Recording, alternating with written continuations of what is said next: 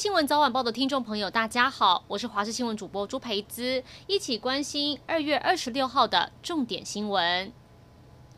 员林县政府虽然因为疫情取消了今年的元宵灯会，但是最早在民国五十四年就举办过第一届元宵节花灯展的北港镇，今年仍然是以灯会原乡为主题，用花灯将巷弄打造成时光隧道，介绍北港发展历史。另外，西螺镇也以星球、银河和外星人为主题，打造出充满科幻风的外星灯会。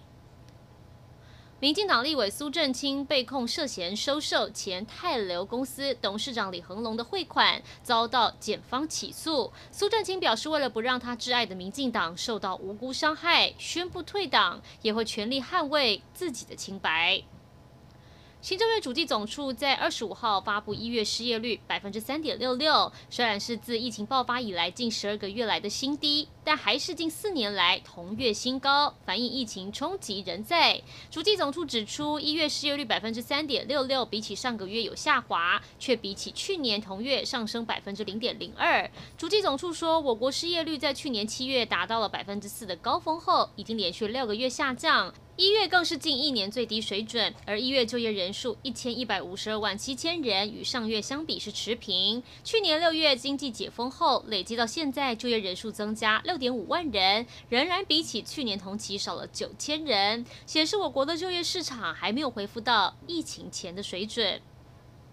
跋山涉水就是为了找回自己的根。宜兰的金阳国小展开寻根之旅，全校学生都是泰雅族人。过去他们的部落在高山上，后来配合政策迁移，而从今天开始，十个五六年级生要踏上一连三天的寻根旅程，跟着耆老走进山里，要跋山涉水，找回自己的根。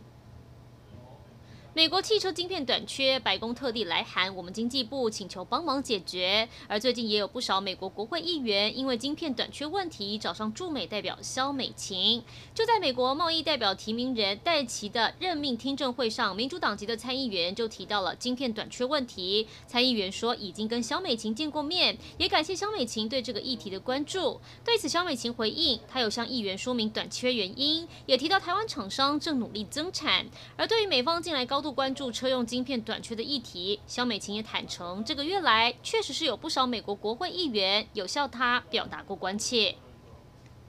即将迎来二二八连假，但是这天气会出现变化。随着东北季风增强，今天午后全台都会出现局部降雨，温度方面也会下滑。而最近北部高温二十七度，到明天将会明显感受到凉意，高温将会落在二十二十一度。中南部气温也会略降个两到三度。另外，气象局也发布浓雾特报，西部空气品质很差，包含新北、台中、台南多地都亮起空品红色警戒，也提醒敏感族群外出务必戴上口罩。以上就是这一节新闻内容，感谢您的收听，我们再会。